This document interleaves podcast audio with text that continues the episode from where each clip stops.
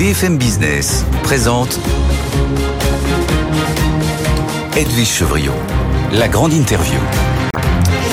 Bonsoir à tous, bienvenue dans la grande interview. La question est comment supprimer toutes ces normes qui pèsent sur le PIB français? En tous les cas, les chiffres les plus fous circulent.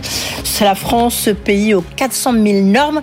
Euh, Louis Marguerite, bonsoir. Bonsoir. Merci d'être avec nous. Vous êtes député Renaissance et justement, vous êtes en charge de ce projet de loi sur la simplification administrative que devrait présenter euh, Bruno Le Maire. Vous avez, euh, il y a l'état de rapport, on reviendra un peu sur la méthodologie. Vous avez déjà des propositions à faire que vous allez nous faire tout à l'heure. On reviendra aussi sur bah, qu'est-ce qui va se passer demain, Gabriel Attal? Quelles propositions il va faire euh, devant les agriculteurs? D'abord, peut-être un mot sur cette décision du Conseil constitutionnel, quand même, qui euh, censure largement le texte sur l'immigration. Qu'est-ce qui va se passer là? Bah, écoutez, d'abord le Conseil constitutionnel, il a, il a jugé euh, en droit et pas, et pas en opportunité. Non, ok, oui, euh, bien sûr. Oui, et, donc, et, donc, et d'abord, il y a, y a des choses qui sont peu surprenantes. Je pense notamment à la question des quotas, euh, qui avait été toutes immédiatement identifiée comme étant potentiellement un cavalier législatif. il y avait aussi les questions des, la question pardon des cautions étudiantes aussi, et sur lequel nous on n'était pas spécialement très à l'aise. C'est peut-être pas la, la, mesure la plus opportune. La réforme de l'AME. il y avait effectivement, enfin, il y avait l'AME. Alors l'AME avait été écartée, on s'en souvient mmh. effectivement, et renvoyé à un débat, euh, un débat ultérieur. Et puis il y avait la question de la proportionnalité, vous savez, des délais de carence, c'est-à-dire à partir de quand on peut euh, toucher des prestations sociales dites contributives ou non contributives. Ce qui existe d'ailleurs pour des Français qui reviennent sur notre sol. Et effectivement, il y avait une question de proportionnalité. Je vais regarder dans les détails, mais je comprends effectivement que c'est aussi aussi sûr, sûr, oui, effectivement, on a juste là, j'ai devant moi le, le, compte rendu que Conseil constitutionnel sur la question de l'immigration économique. Vous savez comment, qu'est-ce qui se passe? Euh, J'ai le sentiment que ça n'a pas été touché. C'est par ailleurs été. On n'en parle pas pour l'instant. Mais... En tout cas, moi, je comprends qu'ils l'ont laissé euh, euh, en l'état. C'est effectivement la capacité de faire déjà ce qu'on faisait déjà un petit peu jusqu'à présent, mhm. depuis la fameuse circulaire Val, c'est-à-dire des métiers dits en tension. Moi, j'ai des demandes, hein, d'ailleurs, notamment dans mon département, effectivement, notamment dans la restauration, le bâtiment, où effectivement, comme on, a, on manque de main-d'œuvre déjà en France, eh bien, euh, on a cette immigration économique. Donc, je crois que cette logique du cas par cas et aux situations par situation a vocation à s'appliquer, effectivement. Bon, maintenant, il va se passer quoi? Parce que ça a quand même laissé des traces partout, hein. enfin, au sein de votre majorité, enfin, si on peut appeler ça une majorité, pardon. Euh, en tous les cas au sein de votre parti, avec la partie de gauche, certains n'ont pas voté le texte des députés de droite l'ont voté. On, voit que ça va être très très difficile. De, Il y a une nouvelle réforme, euh, une nouvelle loi qui va être proposée sur l'immigration. Ce sera, ce sera au gouvernement d'en juger. Je, ne suis pas sûr. Euh, Mais vous êtes député. Bien sûr. Euh, je pense que là, on a le. D'abord, je, je, comprends que le Conseil constitutionnel a validé l'intégralité du texte initial, qui était le texte du gouvernement, qui effectivement prévoyait, comme on le disait, des mesures de régularisation au cas par cas, en tout cas métier par métier, secteur en tension par secteur en tension et puis des mesures, et c'est important de le dire, euh, qui permettent d'expulser plus rapidement ceux qui commettent des, délits graves et des actes extrêmement graves sur notre territoire. Ça, ça a été préservé. Euh, moi, je suis pas totalement sûr qu'il faille euh, aller plus loin. Le Conseil constitutionnel est, est, passé par là. après, pour répondre à votre question, d'abord, je vous rassure, c'est bien une majorité, même s'il y a eu des débats au sein de notre majorité, à l'évidence, et ça a été parfois des débats difficiles. Pour autant, je pense que maintenant aussi, il faut qu'on se recentre. On va en parler sur les projets de loi économique, le travail, parce qu'il y a aussi tout un chantier et on est très attendu là-dessus l'enjeu, c'est l'enjeu en vallée la chandelle?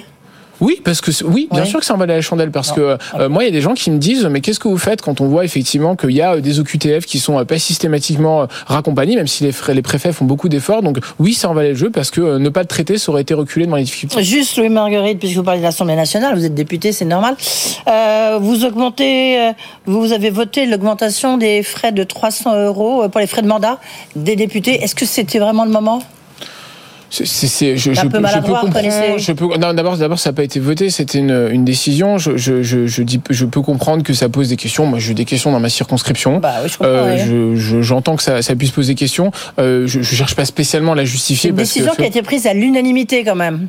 Euh, oui, sans, sans, sans, doute. Alors, je, je, je, peux entendre, je peux entendre la critique sur ces questions. Je pense pas que ce soit le sujet de préoccupation à numéro un. Simplement pour donner un élément d'explication, c'est, ce sont euh, des, effectivement d'abord c'est pas du salaire, ce sont pour nos frais.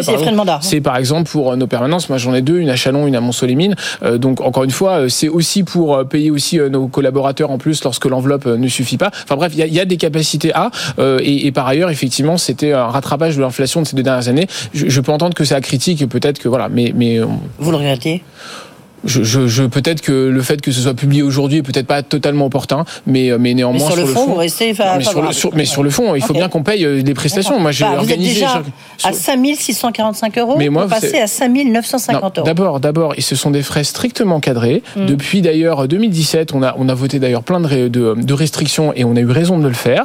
Euh, avant, il n'y avait pas de justificatif qui était produit par par les députés. Maintenant, c'est le cas et c'est très Maintenant, bien. Il y en a. Euh, il y en a euh, sur les loyers de nos permanences, sur nos frais de déplacement, enfin, ne serait-ce que l'essence des, des, des, automobiles, etc. Donc, bien sûr. Bon. Louis Marguerite, vous êtes député de Saône-et-Loire. Vous allez donc votre circonscription, elle va de Chalon-sur-Saône à Mont-Soleil-Mines. Oui. Les agriculteurs, vous connaissez, vous en avez beaucoup chez vous, oui. en difficulté. Vous avez des lignes ferroviaires qui ont été bloquées. Qu'est-ce que demain Gabriel Attal va apporter euh, aux agriculteurs Est-ce qu'il va trouver des solutions qu'il qu annonce? Il n'est pas évidemment tout nous les dire, mais qu'est-ce qu'il va annoncer? Qu'est-ce qu'il peut annoncer?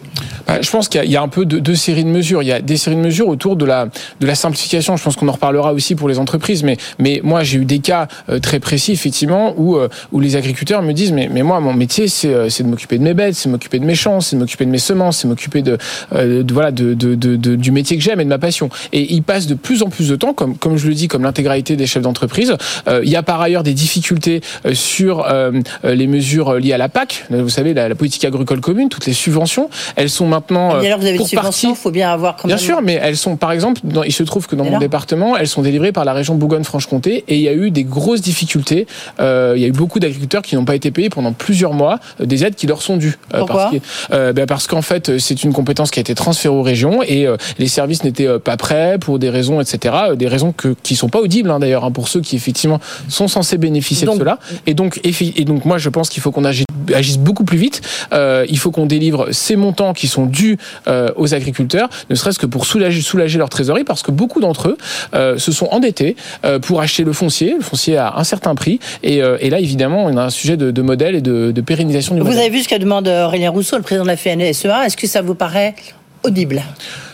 C'est audible et légitime puisque ça vient de ça vient de ça c'est une discussion que, qui a lieu en ce moment même entre le gouvernement et entre le entre ouais. les organisations syndicales. Je précise aussi que la FNSA, il y a les autres aussi euh, syndicats, la coordination rurale, confédération, qui sont d'ailleurs présidée par Véronique Lefloc, et qui, qui, et qui par ailleurs portent aussi des revendications qui peuvent pas toujours être alignées avec la FNSEA. Donc il faut faire le miel de tout ça et trouver et, et, effectivement voir comment on en sort. Donc moi, moi j'entends euh, le, le, GNR. Il y a deux sujets sur le, le gazole non routier. C'est un, une vraie difficulté parce que il faut savoir que les agriculteurs, comme beaucoup d'autres professions, euh, parce qu'ils n'ont pas d'alternative, notamment électrique, euh, eh bien, euh, utilisent un gazole qui est détaxé.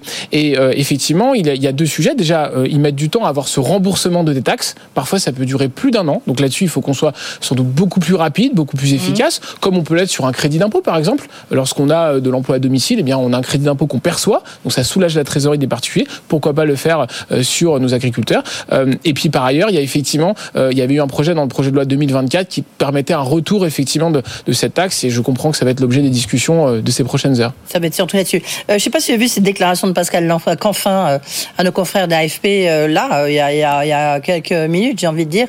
Il dit, Pascal Canfin, donc il est député Renew à, Bruxelles, mais surtout il est président de la commission environnement, un ex-vert entre guillemets, et lui il dit que carrément le statu quo est impossible.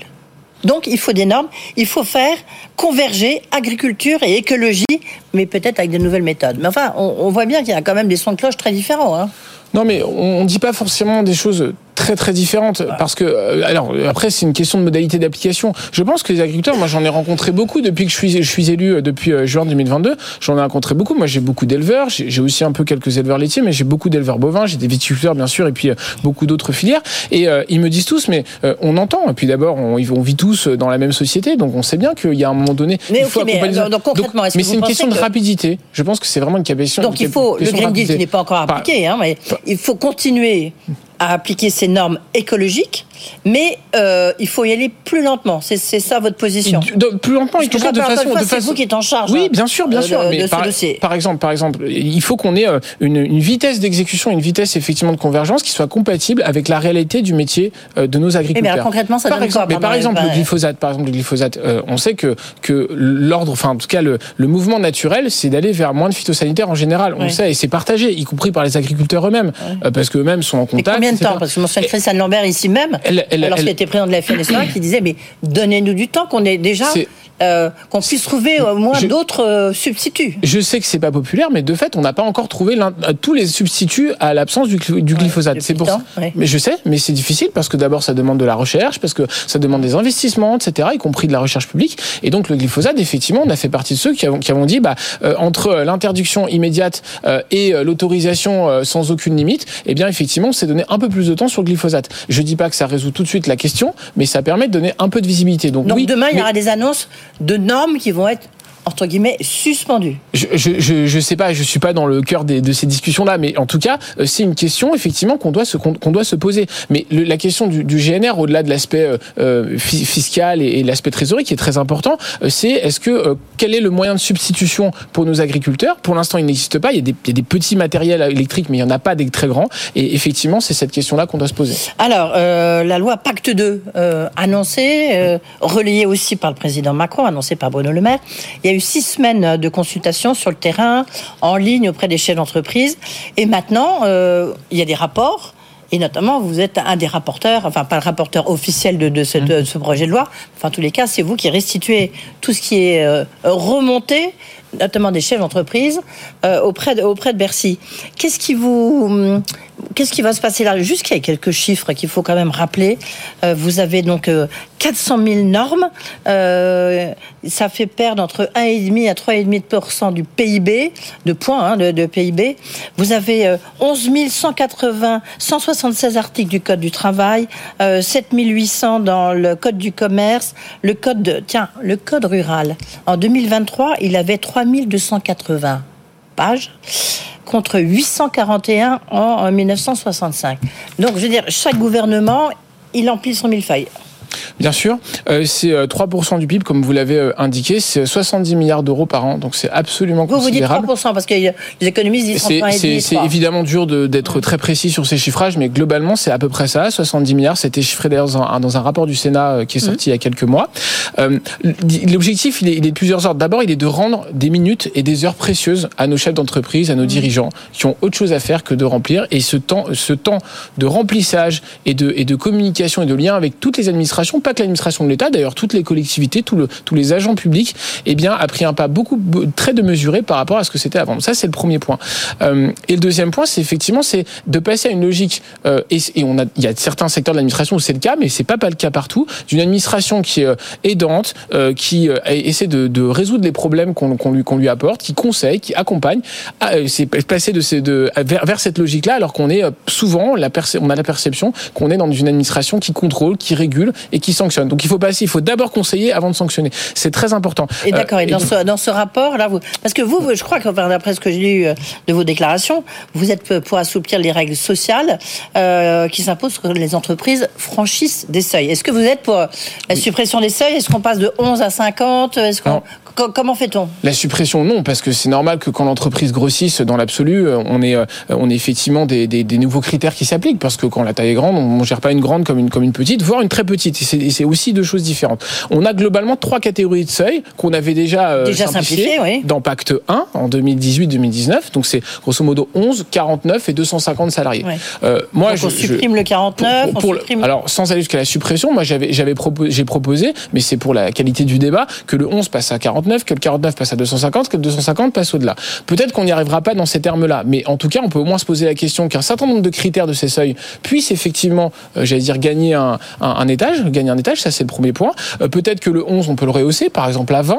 Est-ce que le 50, il faut le rehausser aussi un peu? Ça, c'est une discussion qu'on doit avoir bien sûr avec tous les acteurs, les partenaires sociaux, bien évidemment, parce qu'ils sont concernés. Euh, mais c'est uniquement dans les normes sociales que vous pensez Non, il n'y a pas que des normes sociales. Il y a des normes, il y a du déclaratif, il y a aussi un peu de fiscal et social, parce que c'est pas totalement neutre, parce qu'il y a des, des seuils d'exonération. Alors il faut voir comment on les compense. Peut-être il faut, il faut qu'on regarde ces, ces sujets-là. C'est en train d'être l'exercice est en train d'être mené à Bercy et dans les autres ministères. Donc ça c'est vraiment ces questions-là. Je pense qu'il faut vraiment être euh, vraiment dans l'analyse très fine de tous ces seuils pour qu'on puisse dégager du temps à nos chefs d'entreprise. C'est vraiment ça l'enjeu. Euh, et puis euh, et puis moi j'ai proposé aussi sur des questions de formulaire. Enfin encore une fois sous contrôle de mes collègues parce que ce rapport je, je le rédige avec quatre autres collègues députés et sénateurs. Eh bien moi je propose que sur par exemple les 50 formulaires ou les 40 40 ou mettons 100 formulaires les plus importants ou les plus utilisés par nos, nos compatriotes, par nos concitoyens, eh bien, on puisse se dire, eh bien, tous ces formulaires-là, on divise par deux leur taille, euh, voilà, et puis on a une revue très précise. Par exemple, on utilise encore dans certains certains formulaires la notion de non patronymique. Je pense que plus personne n'utilise la notion de non patronymique. Nom de, nom, nom de famille suffit amplement à bien comprendre ce dont on a besoin. Qu'est-ce qu'il y a Il y a, d'autres. Euh, euh, est-ce qu'il faut adopter en fait les normes, adapter pardon les normes en fait à la taille de l'entreprise Bien sûr, bien sûr, il faut que ce soit, euh, il faut que ce soit plus simple. Une des, des requêtes des chefs d'entreprise. Il faut que ce soit très très simple d'abord pour les très petites entreprises. Là, on est vraiment sur 0 à 11. Les artisans, les commerçants, nos professionnels libéraux, qui, enfin, sont, sont leurs propres patrons par nature. Ce sont souvent des indépendants, dont on a d'ailleurs euh, protégé le patrimoine dans, il y a quelques il y a quelques mois. Euh, donc bien sûr, et puis et c'est normal qu'au fur et à mesure que l'entreprise grossisse, il y ait un petit peu plus de d'attendu de, de l'entreprise. Mais simplifier les, fiches de paye, vous l'avez Oui, aussi, ça fait maintenu dans vos propositions. C'est maintenu dans nos propositions. Euh, simplifier la fiche ne serait-ce que pour sa lecture. Euh, vous voyez, par exemple, lorsqu'on a on a de l'emploi à domicile, c'est relativement simple. Lorsqu'on a, par exemple, euh, quelqu'un qui s'occupe du ménage chez soi, qui s'occupe peut-être de, voilà de, de, de l'aménagement de la maison, peu importe. On a de l'emploi à domicile, qui s'occupe du jardin. c'est relativement simple. Vous déclarez votre montant, vous déclarez les heures faites, le mois, la date de naissance éventuellement, mais on a des informations assez simples. pourquoi on n'est pas capable de l'étendre aussi sur les entreprises c'est déjà un peu le cas, mais pas totalement mhm. encore. Euh, et voilà, donc tout, tout, ce qui marche déjà un petit peu, il faut l'étendre partout. Et je termine par un point. Il y a vraiment une question qui est très centrale, c'est le vrai. Dites-le nous une fois. ce qui, ce qui rend dingue les chaînes d'entreprise qui nous écoutent. nous une fois. C'est vraiment un vrai. Dites-le nous une fois. On l'a déjà dit. Je sais qu'on l'a déjà dit depuis plusieurs fois. C'est le cas de le dire. Mais il faut qu'on puisse être en mesure de faire sauter toutes les dérogations à cette règle qui doit être la règle du bon sens. Le, le résultat des cours, c'est pour quand? Alors nous, on remet un rapport dans quelques jours maintenant, début février, euh, au ministre euh, Bruno Le Maire. Euh, on se parle d'un projet de loi euh, dans, le premier semestre, donc c'est un exercice que nous menons. On a fait beaucoup de, réunions publiques sur le terrain avec mes collègues parlementaires. On va continuer à en faire et c'est très important d'avoir cette. Et pourquoi vous allez réussir là où Thierry Mandon, Guillaume Poitrinal, pourtant avec une volonté très très forte euh, du gouvernement de François Hollande, pourquoi vous allez réussir là où ils ont échoué malgré et on connaît leur énergie? Ah D'abord, c'est pas parce que c'est dur qu'il faut pas essayer de le faire, ça c'est le propre. Mais surtout, moi je trouve que c'est un peu sévère de dire qu'ils n'ont pas réussi parce que Thierry Mandon, avec qui j'ai échangé, a déjà il a créé la, la, la DSM, donc c'est la fameuse déclaration euh, des, des, des, salaires. Et déjà ça va être un objet de simplification. Après, enfin, par rapport à leurs ambitions, c'était. Mais regardez dans Pacte, on avait dit la montagne va accoucher de nos souris, euh, on a fait ces réductions de seuil, donc, donc on est capable de le faire, mais il faut aller plus loin. Vous avez une idée de quand est-ce qu'on aura un nouveau gouvernement? Ah bah Donc vous pourrez peut-être éventuellement faire partie. C'est c'est vraiment le, le, président de la République, le Premier ministre qui, seront. Mais, bien sûr, non, mais on, se, on, se, parle de quelques, quelques heures ou quelques jours après la déclaration politique générale. Donc j'imagine fin de semaine prochaine, mais là encore, c'est pas moi qui décide. Merci, beaucoup, Louis Marguerite, député Renaissance. Donc en charge de ce projet de loi sur la simplification administrative.